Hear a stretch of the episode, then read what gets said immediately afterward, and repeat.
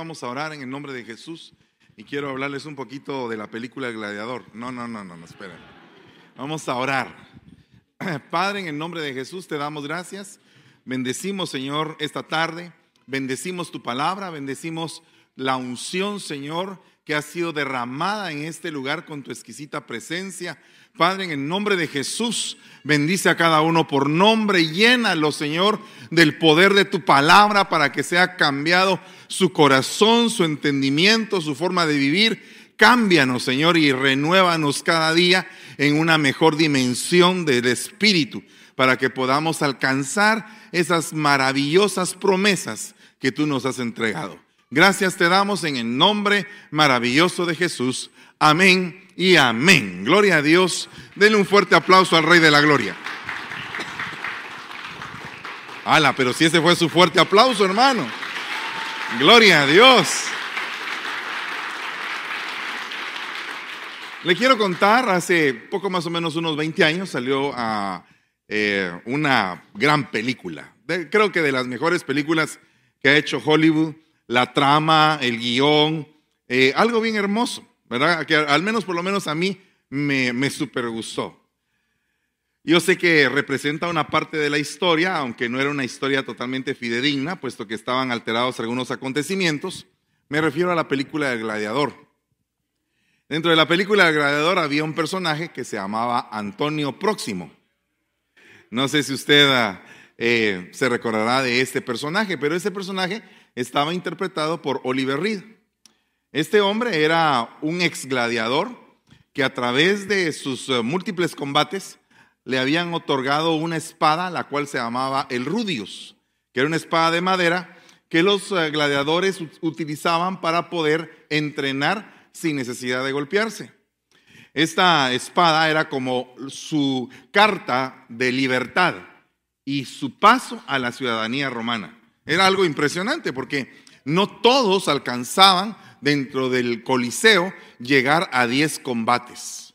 Los que llegaban a 10 combates les entregaban esta espada, inmediatamente eran libres. Algunos de los gladiadores decidían seguir peleando por el resto de sus días hasta que morían en la arena, pero otros tomaban la libertad y este hombre llamado próximo toma la libertad y se convierte en un hombre que en aquel tiempo se le llama Dominius, que era dueño de otros gladiadores.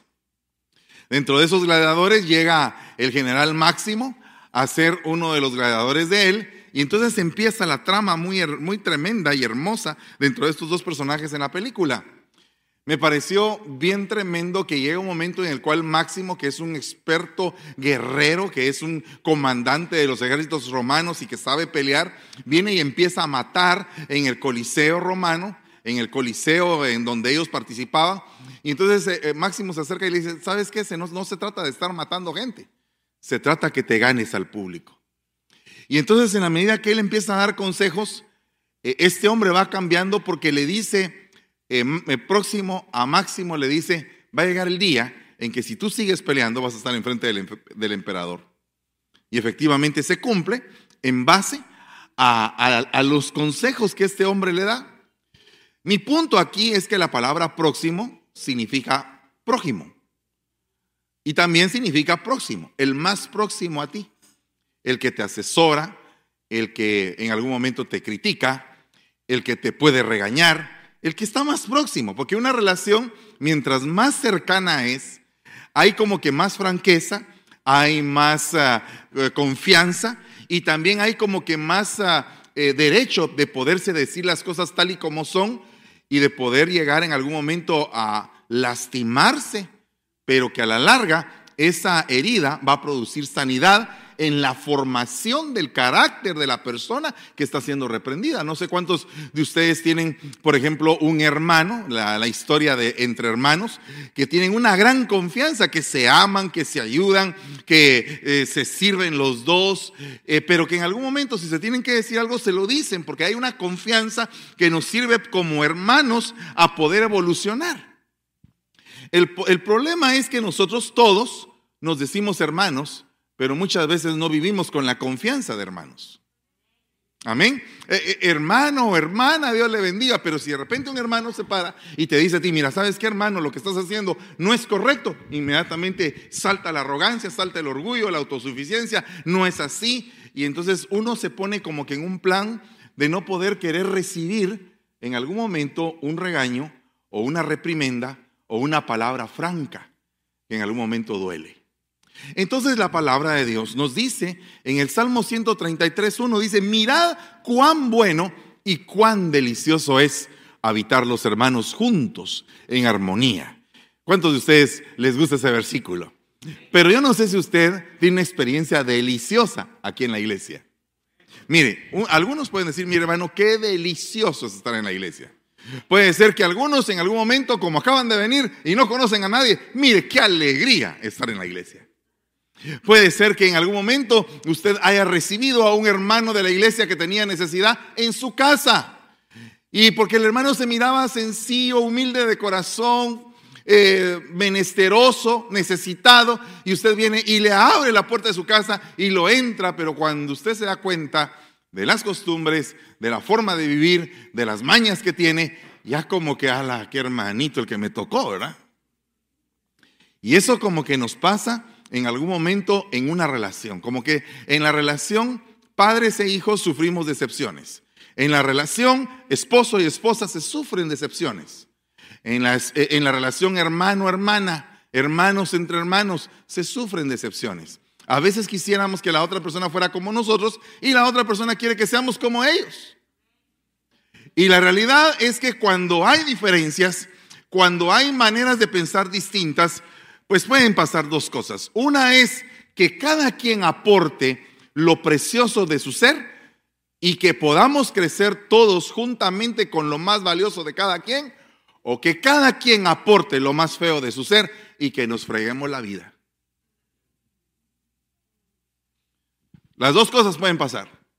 Hay gente que está como que con una carga negativa tan tremenda que puede cambiar un ambiente. Solamente vino esa persona y ya se cambió el ambiente. Ya se cargó el asunto. Ya cambió la dimensión en la que estábamos. De alegría, de gozo, de paz, de deleite. O sea, se cargan los ambientes. Hace algún tiempo, eh, los científicos se reían de que nosotros decíamos en la Biblia que del corazón brotan los malos pensamientos. Los científicos decían, no, es que el corazón no sirve para eso, el corazón sirve para bombear sangre. ¿Verdad? No sirve para pensar. Pero a través del tiempo hay una ciencia que se llama la neurociencia. Y resulta que la neurociencia, a través de una gran cantidad de estudios, levantó una hipótesis, una, una tesis que está a punto de ser comprobada y que han habido una serie de experimentos que han determinado que la gente puede pensar con el corazón. Amén. De tal forma que le voy a leer este artículo. Según la neurociencia, el corazón está íntimamente vinculado al cerebro. Esta hipótesis revela y ofrece una luz hacia procesos que intuimos, pero que no terminamos de entender. Un dato interesante de la neurociencia es que explica que el amor y su manifestación a través del cariño, del cuidado, ternura, necesidad y necesidad provienen de un sistema complejo de células, nervios, energía, electricidad, que se construyen con diferentes conexiones, generando un equilibrio en el ritmo cardíaco. O sea, a tal punto que una persona eh, puede estar, por ejemplo, teniendo un sufrimiento e inmediatamente el corazón le está palpitando de una forma. Puede tener un, enojo y le está palpitando de otra manera. Puede estar impresionado, asustado y le puede estar eh, afectando de otra manera totalmente el ritmo cardíaco. De tal forma que hay en algunos eh, estudios que de acuerdo al latir del corazón saben si la persona está mintiendo o está diciendo la verdad.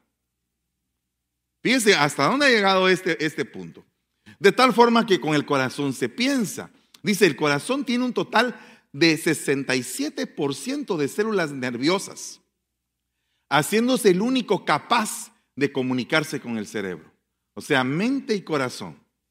De una manera íntima, a base de una serie de estímulos que recibe el corazón, incluso aprende con la experiencia.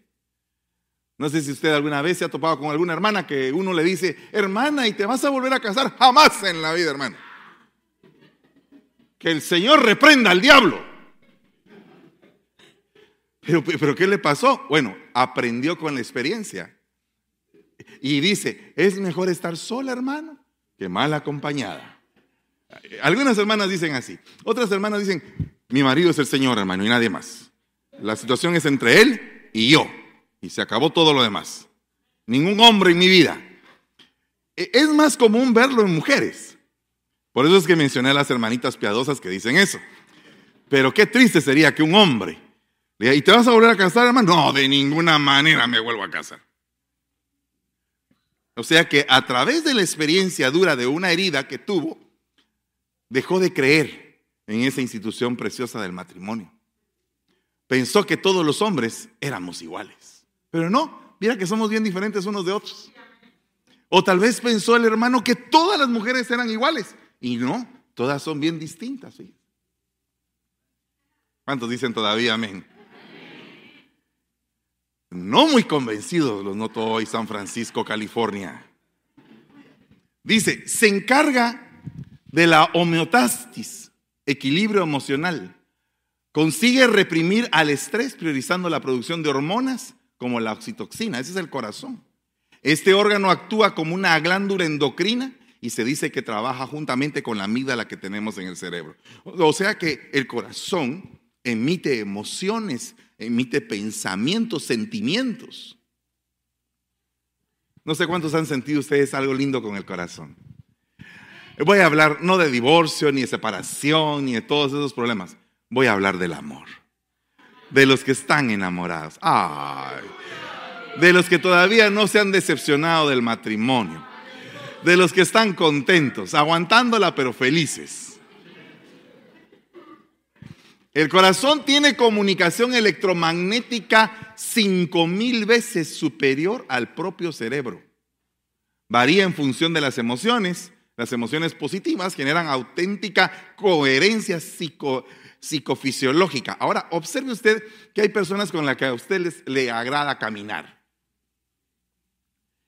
Eh, hay personas con las que usted se siente tan a gusto estar platicando que usted pasan horas y puede estar platicando con esta persona porque usted siente una empatía y no precisamente una empatía para tener una relación de pareja o para, sino que una empatía como la que había precisamente entre David y Jonatán, amigos, amigos que se aman, que se estiman, que no importa si alguien se quita su primer lugar y se lo da a su amigo y su amigo lo recibe con amor y ese amigo más adelante le devuelve defendiendo a la descendencia de ese hombre. O sea, amigos, verdaderamente amigos. No sé si usted ha tenido alguna vez algún amigo entrañable, alguien que le haya dejado un recuerdo en su vida, alguien que lo todavía hasta la fecha lo encuentra cuando usted tiene algún tipo de necesidad, algún tipo de consejo, siempre encuentra al amigo. Dice que el amigo en todo tiempo ama. Me parece bien curiosa la profecía de hoy, porque habló del tiempo. Yo quisiera hablarle del tiempo de amar, porque también hay tiempo de odiar, pero hay tiempo de amar. Pero ¿será que sabemos amar? ¿Será que estamos capacitados para amar? Porque el amor requiere cercanía. El amor requiere calidez, requiere cultivo, alimento. Nosotros alimentamos las fuerzas de nuestro amor. El amor es la fuerza más grande del universo. Y óigame, por amor se entregó la ofrenda más grande. Por amor se hace la adoración más grande. Por amor dice, se menosprecia al individuo que por amor entrega toda su vida. O sea, aquí es bien tremendo el amor. Pero fíjese que la primera característica que le ponen al amor es que es sufrido. Tú amas. Yo amo, hermano. Yo amo con toda mi alma. Vas a sufrir. ¿Cuántos han sufrido por amor? ¿Ya se dio cuenta? vamos a poner la retranca espiritual para poder entrar en esta arena. Dentro de este punto, acuérdese que dice la palabra que existe un prójimo. Amarás a tu próximo, a tu próximo, al próximo que encuentres, al que esté más cerca de ti, lo vas a amar con un amor sincero y con un amor puro. No con un amor lascivo, ni tampoco con un amor sexual. Con un amor puro, primeramente. Y a raíz de eso resulta que en el último tiempo, dice la Biblia, que viene un ataque en contra del amor. Entonces dice que el amor de muchos se enfriará. Vaya. Si dice la Biblia que el amor de muchos se enfriará, ¿por qué cree usted que a veces la iglesia se siente fría? ¿Por qué cree usted que de repente del hermano que tú considerabas tu hermano más apreciado, no recibes de él en el momento que lo necesitas? Cosas tan sencillas como un ray. Cosas tan sencillas como decir, hermano, ¿será que me podría pasar a traer mi casa? Porque fíjese que no tengo carro. Oh, hermana, fíjese que ahora como está lloviendo por ahí por donde usted vive, o hermano, donde usted vive se inunda, no puedo pasar con el carro ahí.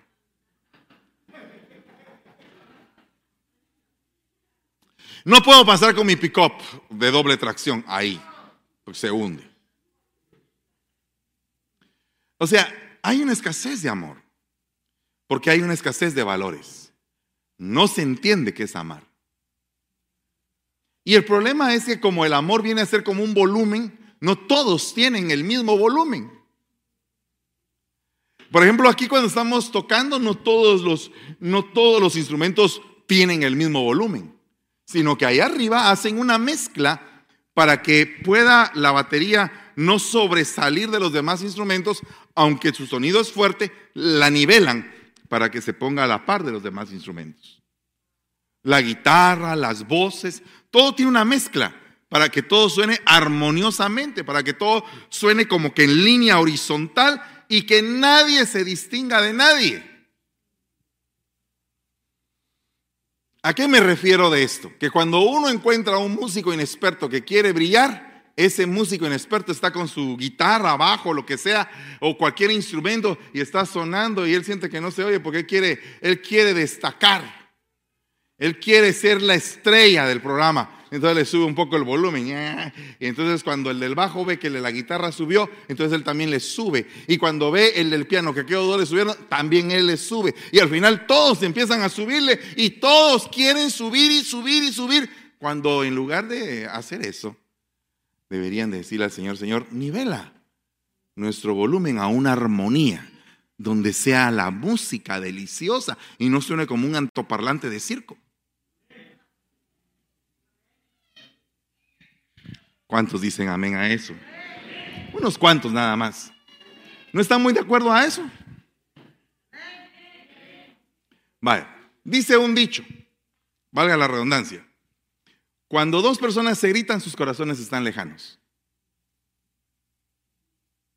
¿Usted alguna vez se ha gritado con alguien? Terriblemente sí. ¿Alguna vez se ha alterado usted que, ¡ah! que se pone como Hulk? Terriblemente sí. Entonces, ¿qué tenemos que hacer? Tenemos que buscar la armonía. Acomodé lugar. Porque oiga, si este es el tiempo en el cual está la venida del Señor cerca y este es el tiempo en que el amor se enfriará, tenemos que aprender que la palabra cercana, cercano significa prójimo. Entonces dice, cercano está Jehová a todos los que le invocan y a todos los que Él le invocan de verdad. Entonces, cuando dice cercano está Jehová, qué lindo es que Dios sea tu prójimo. ¿Qué pasa cuando Dios es tu prójimo? A mí me, me, conmueve cada vez que veo la película de los diez mandamientos y veo a Charlton Heston ahí cerca de la zarza, ¿verdad? Y el Señor dice, Moisés, yo siento que me estoy desmayando ahí, siento que está diciendo Fernando. O sea, lo que, lo que está diciendo el Señor es, quiero hablar contigo. Me, sorprende el momento en que Abraham está diciendo Señor, pero si hubieran 50 justos, si hay 50 justos, no destruiría la ciudad. Como quien dice, no me conoces, Abraham. Sabes que no soy un Dios destructor, soy clemente y compasivo, lento para la ira, abundante en misericordia. Ala, hermano, el Señor está diciendo, ¿sabes qué? Pero me estoy dando a conocer a ti que eres mi amigo. Y te digo, si, si hay 50 justos, yo no destruyo la ciudad. Y el amigo platicando con él. Imagínate tú platicando con Dios de cerca. Esa palabra carob, que en hebreo significa prójimo, significa estar cerca, cerca, que no está a una distancia muy lejana. El problema de muchos es que tienen a Dios de lejos. Pero cuando lo tienes de cerca, lo sientes, lo percibes, puedes hablar con Él y sientes paz en tu corazón. Cuando tú tienes un contacto con Dios, tu vida te cambia. Tu corazón se afina, se pone en sintonía y en armonía con lo santo. Es que, mire hermano, no podemos decir que tenemos a Dios de cerca si seguimos actuando como estamos actuando. Porque no, no tienes a Dios de cerca solamente para pedirle y pedirle y pedirle y pedirle. Tienes a Dios de cerca porque Él quiere ser tu próximo. Él quiere estar involucrado directamente en cada área de tu vida. Quiere ponerle la firma. No sé cuántos de ustedes han hecho cosas donde no incluyeron a Dios y les fue en feria. Oh, será el hombre de Dios para mi vida, dice la hermana doncella. Oh, será la mujer de Dios para mi vida. Será el trabajo que necesito. Pero la realidad es que cuando tienes a Dios de cerca, tienes una certera confirmación de parte de Dios, porque cuando Dios te confirma algo no tendría que haber ni temor, ni duda, ni vacilación. Y pueden venir vendavales, tormentas difíciles de la vida, y tu barca se sostiene porque fue el Señor al quien tú le, dijiste, sé capitán de mi propia vida. te entregaste a Él. Yo me recuerdo el día que me entregué a Él y óigame, he pasado por una cantidad de tormentas impresionantes. He tenido que pelear con una cantidad de problemas que he tenido en mi alma a través de toda mi vida y lo sigo haciendo. Y, terminaré mis días y confío en el Señor que hasta mi último suspiro yo lo sienta a Él cerca de mí. Y yo quiero que tú lo sientas cerca de ti que sea tu prójimo, que solamente puedas decir Señor y el Señor diga, ¿qué es lo que quieres platicar conmigo, amigo mío, hermano, hijo? Porque el Señor llena todos los vacíos que el hombre no te pudo llenar. El Señor puede ser tu padre, puede ser tu amigo, puede ser tu, tu hermano, puede ser tu marido, tu relación. O sea, el Señor llena todo vacío que hay en tu corazón. Pero tienes que dejarlo porque muchas veces tu misma voluntad no lo deja. Mire, usted ha tenido la, necesidad de ser amado. De, de, decir, yo quisiera que me amara esa persona y esa persona cada vez que yo quiero que me ame, me odia. O sea, eso significa tener necesidad de ser amado. ¿Cuántos de ustedes han tenido esa necesidad? Yo tuve esa necesidad. Y, muchas veces se ha manifestado en mi vida vacíos en mi corazón y por un tiempo lloro. Por un tiempo gimo. Y al final me doy cuenta de lo mismo. El Señor quiere llenar eso. Darte paz, seguridad y confianza. Dios te quiere levantar y no quiere que permanezcas tirado. Entonces, fíjate que esta palabra cercano está Jehová. ¿Cuántos quieren tener al Señor cercano? Pero mire esta cercanía. Daos prisa y subid a donde mi Padre y díganle, así dice tu hijo José, Dios me ha hecho Señor de todo Egipto. Ven a mí y no te demores. Y habitarás en la tierra de Gosén y estarás cerca de mí. Serás mi prójimo, papi. Padre, serás mi prójimo. Vendrás al lugar que yo he preparado para ti. Fíjate qué punto. Tú y tus hijos y los hijos de tus hijos, tus ovejas, tus vacas y todo lo que tienes. Allí proveeré también para ti, pues aún quedan cinco años de hambre para que no pases hambre tú y tu casa y todo lo que tienes. ¿Qué pasa cuando tú tienes a un hijo cercano? Acércate, acércate a tus padres, porque eso va a permitir que haya una bendición. Prójimo, dígale, tú eres mi prójimo, dígale al que tiene la par. Eso lo dijo usted en afirmación. Le dijo, tú eres mi prójimo. Ahora hágalo en pregunta. Diga, ¿será que tú eres mi prójimo?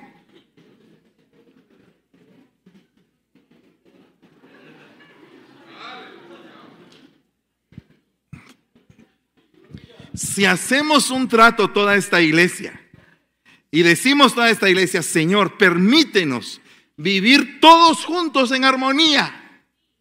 Que se corte todo pleito, que se corte toda discordia, toda contienda, toda falsedad, toda mentira, toda disolución, toda necedad, toda, eh, toda cosa que rompe con la unidad de la iglesia, porque el enemigo lo que quiere es que la iglesia esté dividida. Lo que el enemigo quiere es poner discordia entre hermano y hermano, como lo hizo con Caín y Abel. Quiere poner entre esposo y esposa, como lo hizo con Adán y Eva. Quiere poner entre hijo y padre. Quiere poner discordia. ¿Y qué quiere Dios? Armonía quiere que seamos próximos. ¿Cuántos de ustedes quieren ser próximos? Pero no el del gladiador, sino que próximo a tu hermano, a tu hijo, a tu esposa, a los compañeros de trabajo. Mire, uno tiene a veces compañeros de trabajo que son, pero es un deleite trabajar con esa gente. Ala, hermano. Y no porque le hagan el trabajo a uno, sino que porque llevan una energía capaz de contagiarse para que el trabajo se haga más fácil, felices y contentos. Tienen como sentido de equipo. Hacen que todos se unan, no que estén peleando.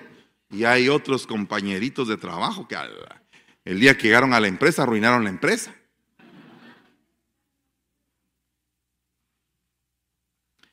Hasta para, mire, cuando uno se va a sentar a un restaurante, hasta cuando te sirven, te das cuenta de las vibras que hay. Fíjese que, por ejemplo, allá en Guatemala, cuando te sirven una, una bebida, vienen y con mucha delicadeza viene el mesero y coloca eh, la copita, ¿verdad? No sé si usted aquí ha ido a algún restaurante donde Mejor no le digo cómo hacen porque se puede caer el agua. Y usted siente el golpe, ¿verdad? Hace poco, fíjese que fui a un lugar a comerme unas crepas. Y nos sentamos, estábamos comiendo la crepa ahí. Fíjese que pedí, mi esposa pidió una que se llama cinco monos. Así se llama la crepa. Yo pedí una de strawberry. Y nos sentamos. Y estábamos comiendo. Cuando en eso un hombre ahí se dice, póngase la mascarilla, me dice. Y dije, ¿y cómo voy a comer? ¿O voy a esperar hasta que este termine de comer para comer yo? Y si que quería comer públicamente, ¿por qué llegó a comer ahí donde estábamos los que no teníamos mascarilla? Y, y cargó el ambiente. Y cuando él entró, todos los del restaurante, los que estaban, los clientes se fueron. Como yo había terminado de comer y todos habíamos terminado de comer, nos levantamos con mi esposa y debíamos dos helados de vainilla. Llegamos a la caja, mire, debemos dos helados de vainilla, ¿nos los puede cobrar? No, no se preocupe, son gratis. Ah, dije yo, vaya, está bien. Pero ¿sabe qué estaba haciendo ella? Estaba defendiendo su negocio de alguien que había ido a cargar el ambiente para ahuyentar a sus clientes, hermano. Usted nunca se ha topado. Mire, como tal vez usted no fue vendedor, o no ha sido vendedor, o no es vendedor, pero los que fuimos vendedores, nos encontramos con que a veces, hermano, eh, teníamos el negocio casi hecho. Por ejemplo, en una ocasión me pasó que estábamos en, eh, en la costa sur de Guatemala haciendo un negocio. Y estábamos ya, ya casi firmando los papeles cuando aparece la suegrita. Dije, oh, Padre Santo, la sangre de Cristo, dije. Porque uno tiene que reprender también, hermano, porque un ambiente negativo que te quiere quitar los frijoles, uno tiene que reprender, hermano. Y entonces, y entonces viene y, le dice, le empieza a decir la suegra al, al, yerno, le dice, mire mi hijo, ¿y usted por qué se va a meter a eso? A comprar esa máquina. Y le dice la suegra, el yerno, es que mire suegrita, fíjese que lo que pasa es que vamos a poner un negocio de venta de copias. Entonces el, señor Campos me va a vender la fotocopiadora.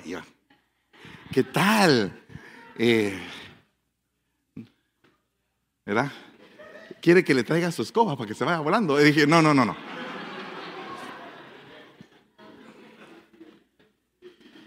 ya me estaba destruyendo el negocio, hermano. Bueno, de hecho, me lo destruyó.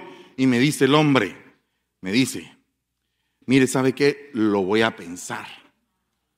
Ah. Eh, eh, lo voy a pensar significa de una manera diplomática, no quiero.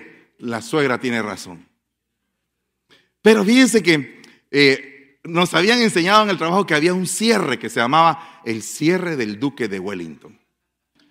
Dije, ya apliqué el primer cierre, el segundo, el tercero, este ya lo tengo comido. Yo no me levanto de aquí ni porque la señora me saque con una espátula. Porque cuando uno tiene hijos que lloran, papá, mamá, quiero comer, uno tiene eso metido delante del cliente. Y dice, papá, mamá, tengo que vender esto a como de lugar. ¿Verdad?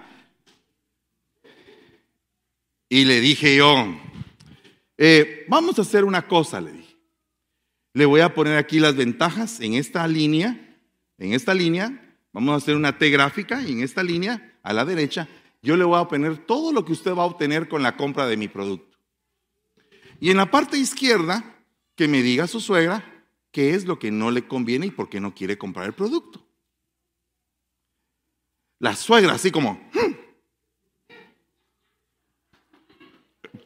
¿Le parece? Le dije, porque fíjese que la realidad es que usted se puede perder de una gran oportunidad. Oportunidad de hacer dinero. No, no, es la verdad, era un negocio. Era un negocio para llevar dinero a la casa. Y entonces vengo y le empiezo a escribir, mire, usted está en un buen punto. ¿Cierto o no es cierto? Sí, pues fíjese que tenemos un buen punto. ¿Usted cuántos tantos años tiene de tener el negocio que tiene? Pues 20 años, imagínense, 20 años ya lo conoce medio pueblo. Aparte de eso, ¿cuántas escuelas tiene aquí el pueblo? Tantas. tantas. ¿Cuántas, ¿Cuántos lugares donde venden copias hay? Pues uno. Y le fui sacando todo. Le hice una lista como de 20. Me recordé el día que fuimos a un retiro matrimonial y me preguntaron a mí, ¿qué es lo que no le gusta de su matrimonio? ¿Qué es lo que le gusta de su matrimonio?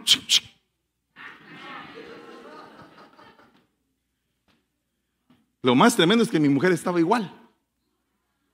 ¿Qué es lo que no le gusta a su matrimonio? ¿Qué es lo que le gusta? Pero aquí era al revés. Yo ya le había dicho todo lo que era bueno. Y entonces, no, ya no le vendía a él. Me fui a la señora. Usted no le va a permitir a su yerno que haga más dinero para que su hija esté mejor.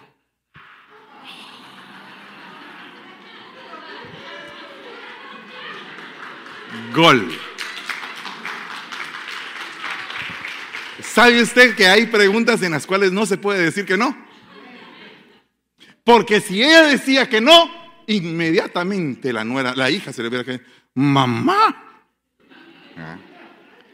O sea, eh, no, sí, yo quiero que ellos prosperen, pero es que la máquina muy cara, pero la puede pagar en financiamiento, le dije. O sea que ni lo va a sentir, la máquina se va a pagar sola. A los dos años me estaba comprando una hiper mega máquina, hermano. Bueno, no, no vengo a darle aquí una clase de ventas. Lo único es que todo es por el mismo precio, pero mire lo que voy a decir. Mire pues, estábamos hablando del prójimo, ¿no? ¿Verdad que estábamos hablando del prójimo? Pues sí, porque usted sí que... Óigame. Dice, y Noemí dijo a su nuera, esta, esta era una buena suegra, hermano. Sea amargada la señora, pero buena suegra. Eh, porque ella misma lo dijo, ¿o no? ¿Estaba amargada o no estaba amargada? Pero mire lo que sale de una vieja, perdón, de una señora amargada.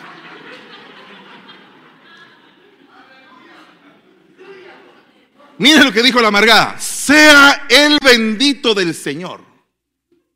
Porque no ha rehusado su bondad ni a los vivos ni a los muertos, le dijo también Noemí. El hombre es nuestro prójimo, es uno de nuestros parientes más próximos, más cercanos. A la qué lindo es tener un pariente que sale a uno a, ayudarlo en el momento de la crisis, hermano.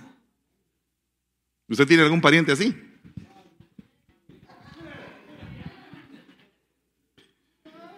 En este tiempo son escasos, hermano.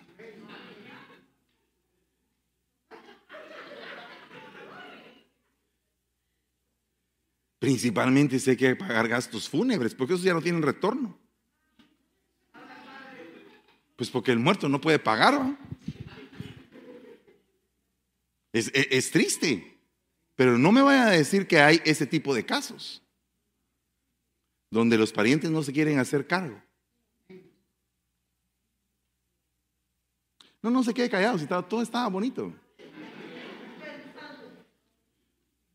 Es terrible eso, ¿no cree usted? Mire lo que dice acá. Salmo 145, 18. El Señor está cerca de todos los que le invocan. ¿Cuántos dicen amén a eso?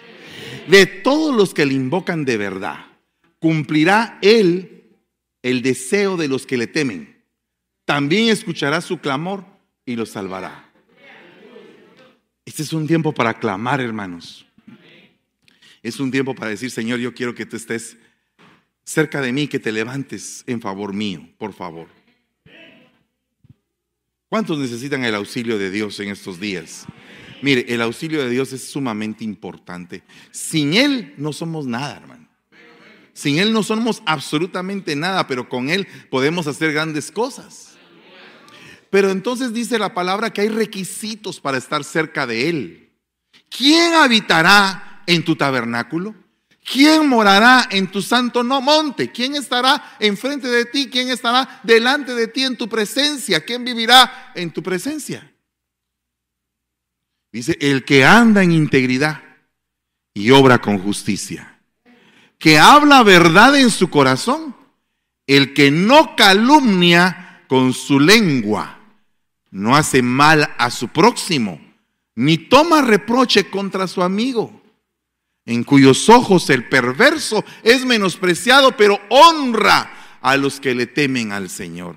El que aún jurando en perjuicio propio no cambia, el que su dinero no da a interés, ni acepta soborno contra el inocente. El que hace estas cosas permanecerá firme. Estará en la presencia del Señor. Tendrás a Dios cercano. ¿Por qué hay tanto problema de personas que vienen a la iglesia pero que no tienen comunión con Dios. Porque se han mentido en calumnias, en chismes, en eh, vicisitudes de la vida, atacando a los hermanos, fastidiando a la gente. A, nosotros no nos trajeron aquí a la iglesia a estar juzgando gente, excepto que de repente vengamos nosotros y digamos, mire hermano, me puede ayudar para ser un testigo de lo que usted vio en tal caso. Entonces ahí te están llamando a comparecer. Pero mientras que no te llamen a comparecer, ¿quién te mandó a juzgar? ¿Quién te mandó a decir aquel, aquel y aquel? ¿Quién te mandó a señalar?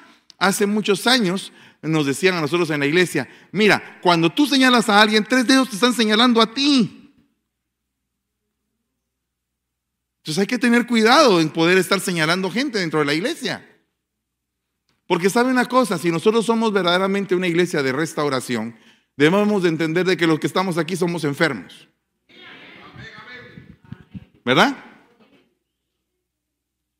Un día estaban en un manicomio un montón de locos, queriendo abrir a una puerta, invisible, no, no estaba la puerta, estaban todos ahí. Y había otro loco que estaba así viéndolos, ¿verdad?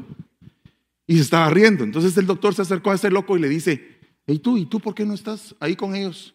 Ah, porque están abriendo la puerta, dice. ¿Y por qué no vas tú a abrirla? Pero no había puerta. Porque yo tengo la llave, le digo.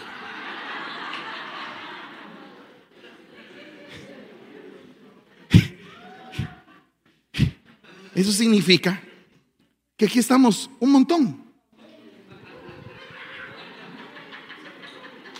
¿Verdad? Pero nos están sanando, ¿no? Nos están sanando. Nos están sanando. Entonces, tienes que ser sincero contigo mismo y decir, Señor, tengo necesidad. Vengo para que me remienden, vengo para pedir ayuda, vengo para que mis hermanos se ocupen también y que entre todos podamos abrir esa puerta hacia la vida eterna. Que muchos no ven, pero que ahí está.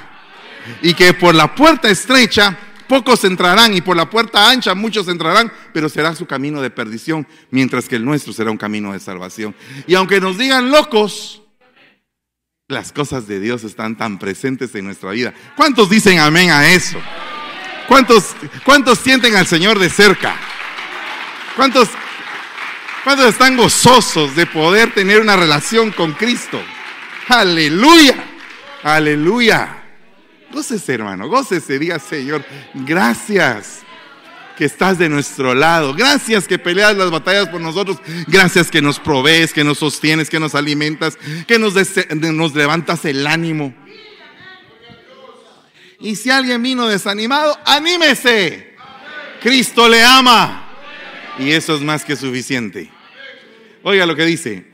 Guarda tus pasos cuando vas a la casa de Dios y acércate a escuchar en vez de ofrecer el sacrificio de los necios, porque estos no saben que hacen el mal. Estos no saben cuando están haciendo mal. No te des prisa en hablar, ni se apresure tu corazón a proferir palabra delante de Dios, porque Dios está en el cielo y tú en la tierra, por tanto sean pocas tus palabras. Ay, hermano. Mira, hermano, para un predicador ser uno callado le cuesta.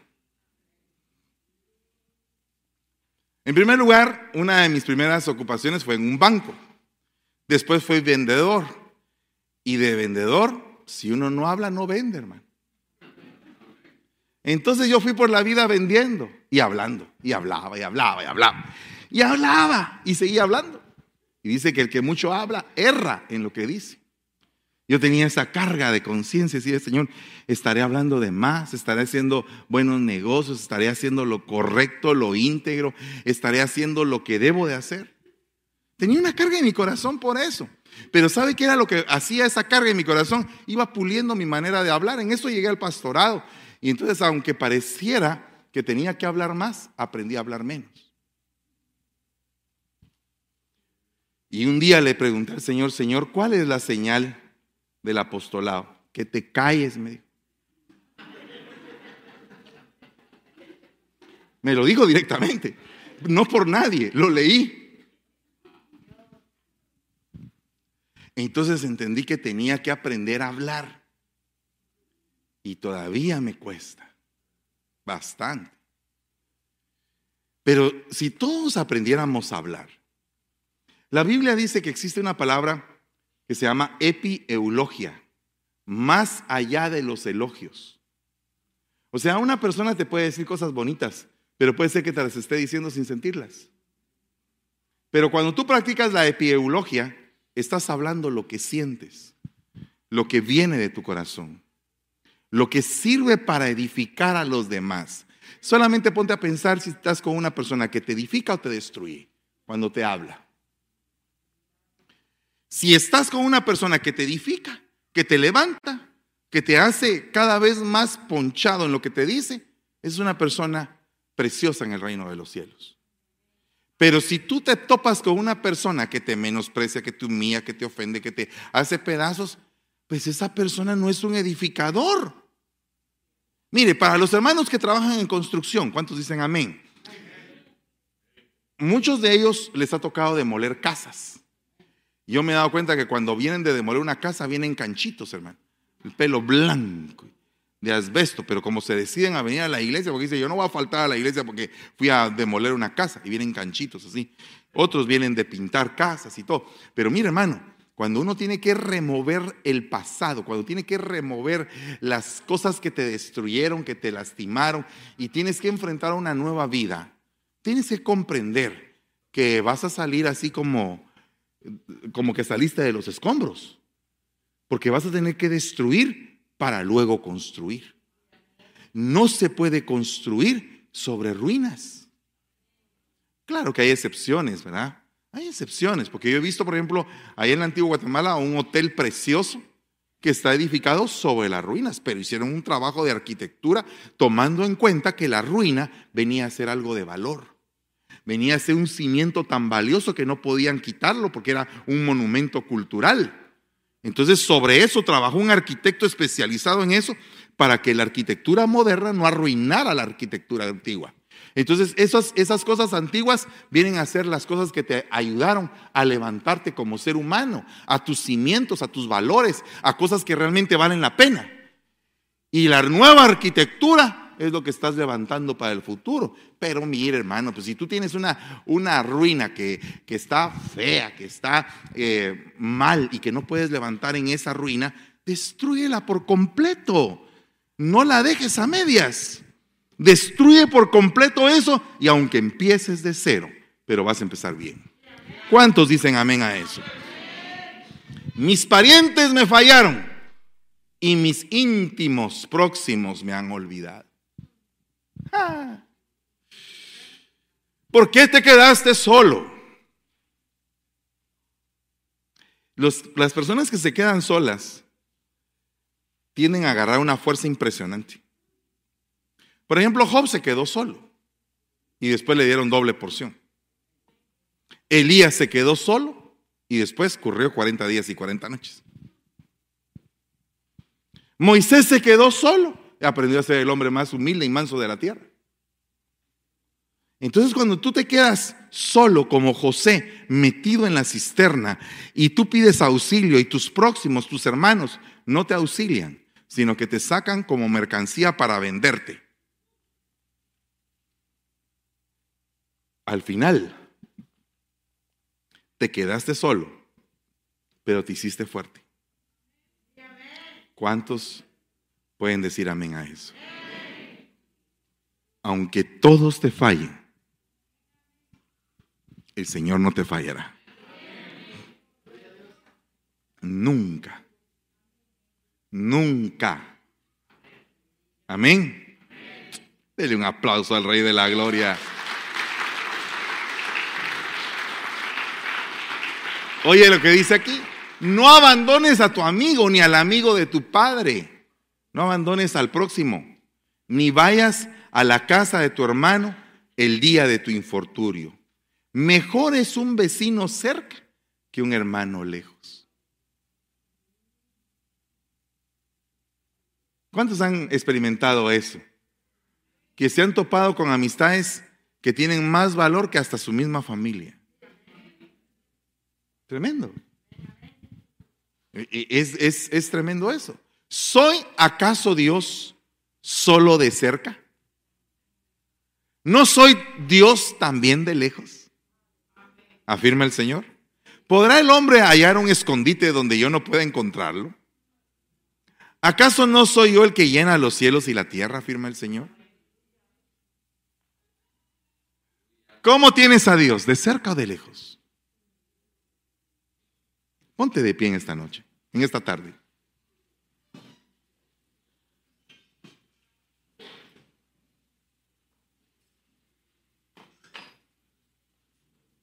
¿Cuántos necesitan ser próximos? ¿Cuántos necesitan esa proximidad? Los que desean esa proximidad, vengan al frente y digan, Señor, yo quiero estar cerca de ti.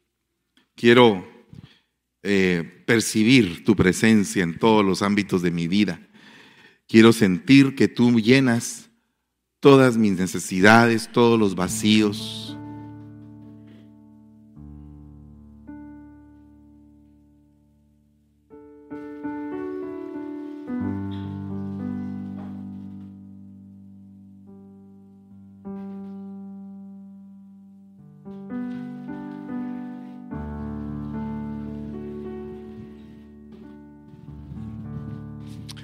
Los que se han sentido también lejanos, los que se han sentido sin conexión con el Señor o han tenido algún problema en los cuales se sienten eh, solitos, es un momento para decir, Señor, aquí estamos. El Señor va a llenar todo vacío de tu corazón, todo vacío. El Señor es tu próximo. Yo soy tu prójimo, dice el Señor. Estás cerca de mí, yo estoy cerca de ti. No hay nada que no pueda yo llenar de la tierra y el cielo. Lo lleno todo. Todo lo lleno, dice el Señor. Todo. Tu corazón lo lleno, dice el Señor. Tu corazón me pertenece, dice el Señor. Recibe en esta tarde ese aliento que necesitas para poder continuar, para poder seguir. Veniste a esta estación de tu vida, a este oasis de esperanza, a este lugar de abundantes aguas que nos llenan a todos el vacío que sentimos, que nos hacen entender la dimensión de lo que vivimos el dolor que sufrimos, el problema que estamos tratando de solucionar.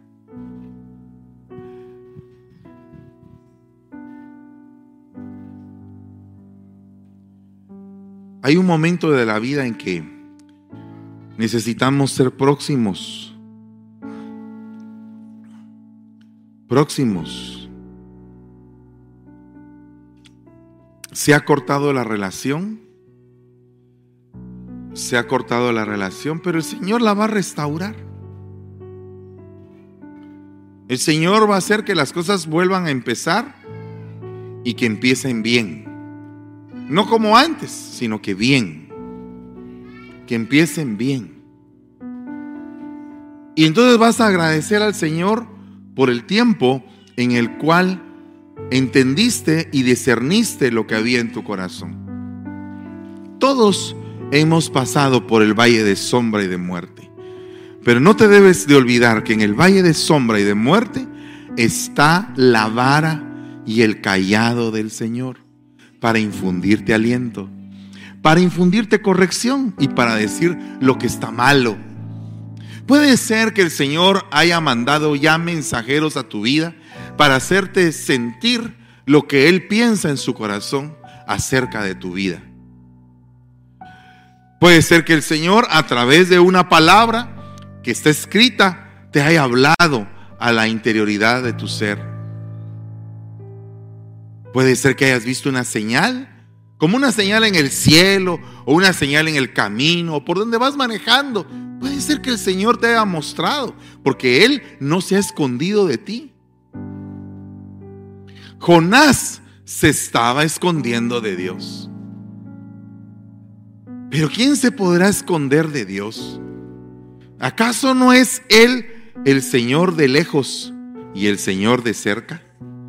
Y si tú en esta tarde le dices al Señor, yo quiero tenerte cerca, quiero tenerte cerca de mí, quiero sentir el abrazo tuyo quiero recibir esa bendición hermosa de poder sentirme cobijado a la sombra de los brazos de mi Padre. Donde yo me pueda deleitar en llorar, en reír, en hablarle a su corazón, a conquistarle sus sentidos y que se llegue a cumplir en mi vida lo que dice el libro del cantar de los cantares, donde dice, tengo al rey preso en mis cabellos. Que estés tú en tus cabellos con el rey adentro. Y que el rey te ame y te bendiga. Y que tengas la bendición de conocer al Señor en las diferentes facetas. Que lo conozcas como tu hermano mayor. Que lo conozcas como tu padre como tu amigo, como la relación más íntima que tengas en tu ser. Que Él ocupe el primer lugar de todos los ámbitos de tu vida. Y que tú le puedas entregar con gozo tu ser y le puedas decir, yo soy la ofrenda para ti. No solamente es lo que puedo dar de mi bolsillo, soy yo. Yo te pertenezco, soy tu propiedad, soy tuyo. Tú me compraste, te pertenezco, no le pertenezco a nadie más. No tengo otro propietario. Tú eres mío y yo soy tuyo. Somos el uno para el otro. Y entonces el Señor es tu próximo, tu próximo. Él está contigo. Padre, en el nombre de Jesús, bendice a todos aquellos que se están acercando a tu presencia. Te ruego en el nombre de Jesús que los bendigas y los santifiques, que los llenes de armonía, que los llenes de deleite, que vayan esta semana a vender, a trabajar, a hacer todo lo que tengan que hacer con gozo, con deleite, que alcancen los mejores lugares, que sean benditos en el campo y en la ciudad. Que sea bendita su mesa, el fruto de su trabajo. Que sea bendita su tienda. Que sea bendita toda su casa. Que sean benditos en todo lo que emprendan. Que sean personas que tengan la marca tuya, Padre.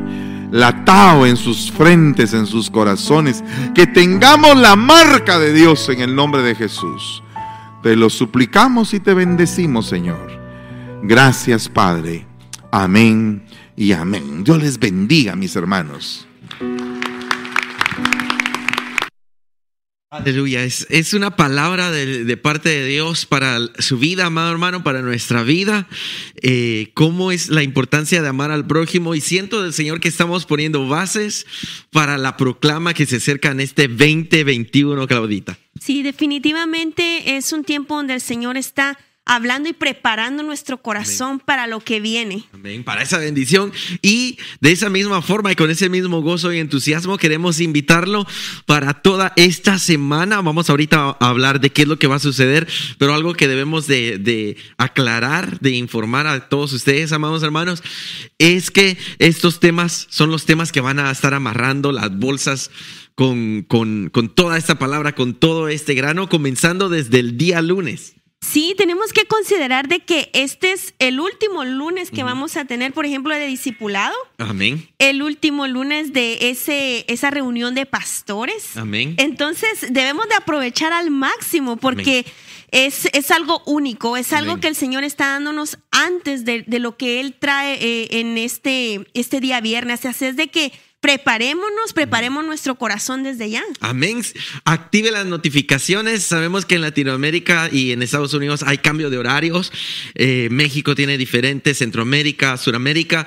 Mejor active todas las notificaciones para estar al tanto eh, de todos estos eventos que, que, estamos transmitiendo. Como bien lo decías, el día lunes, el día martes también que tenemos la escuela profética. Amados hermanos, tienen que conectarse para recibir esta última enseñanza del 2021 y como le digo, ir preparando su corazón para lo que viene en este 2022 que ya nos estamos preparando. Claro que sí, de igual manera el martes de evangelismo también, preparémonos. Y el día miércoles, por favor. Tenemos un gran evento el día miércoles para las parejas, para los esposos, eh, que se titula. Eh, se titula Los dos Recipientes, recipientes. Sí, y es para matrimonios. Pero recordemos que estamos invitados todos aquellos que, aunque no estén directamente en un matrimonio, pero debemos prepararnos, debemos aprender. Así es de que están invitados todos. Recordemos de que el costo va a ser 25, dólares por pareja. Amén. Y será acá en la Isla del Tesoro 401 13 calle San Francisco, California. Mira, qué bella la están poniendo. Véngase con nosotros. Estarán ah, el apóstol Fernando y, su esposa amada pastora Debbie Campos también en esta cena. Vénganse a recibir el consejo de los dos. Tan bonita la perspectiva cuando, cuando un padre eh, nos da ese consejo, pero también la madre, ¿verdad? Es bien importante cuando tenemos a los dos en casa. Es importante preparar y, como hemos dicho antes, Esto prepara el matrimonio y eh, la bendición que cae sobre el matrimonio va a caer sobre los hijos, va a alcanzar toda la familia. Entonces, es algo que debe interesarnos a todos. Así es de que por favor, no duden en contactarnos, reserve su lugar en las plataformas. Está más información si usted quiere y también puede escribirnos si tiene alguna duda. Amén. Como lo comentábamos al principio, eh, después de la pandemia ha sido poco a poco. Hay hermanos que dicen, ahí les van mis jóvenes. Ahora es el tiempo que como parejas, como papá y mamá, vengan y se acerquen. El día jueves jueves con nuestra pastora Debbie Campos también tenemos un devocional que no nos podemos perder. Amén. Y el día viernes es la proclama profética para el 2022. También acá en la Isla del Tesoro estamos abriendo más áreas, el courtyard de la iglesia también, para recibirlos a todos. Desde ya se está moviendo el grupo de alabanza, el grupo de multimedia, eh, acá el grupo eh, de las hermanas que danzan, todo se está preparando. Claro que sí sí, tenemos eh, las medidas de seguridad también para que puedan ustedes estar tranquilos. Con toda confianza. Sí, claro que sí. Y tenemos también este, reservados los lugares. Miren, si ustedes piensan venir, por favor, háganoslo saber, escríbanos, avísenos, porque esto se va a llenar. Oh, Vienen personas de todas las ciudades que ya han confirmado su asistencia. Entonces, es eh, sin duda alguna va a ser algo de mucha bendición. Así es de que, por favor, no deje de venir. Como hoy lo decía la prédica, qué bueno es estar todos los hermanos juntos en armonía. Así que vénganse con toda la familia y si puede, traiga a un invitado. Así es, así es de que eh, por eso nosotros recordamos de que hoy nosotros somos Restauración, Ministerio de San, San Francisco, y nos vemos pronto en este segundo servicio del día domingo. Los esperamos. La palabra que restaure y alimente mi interior, que me muestre el camino a tu corazón.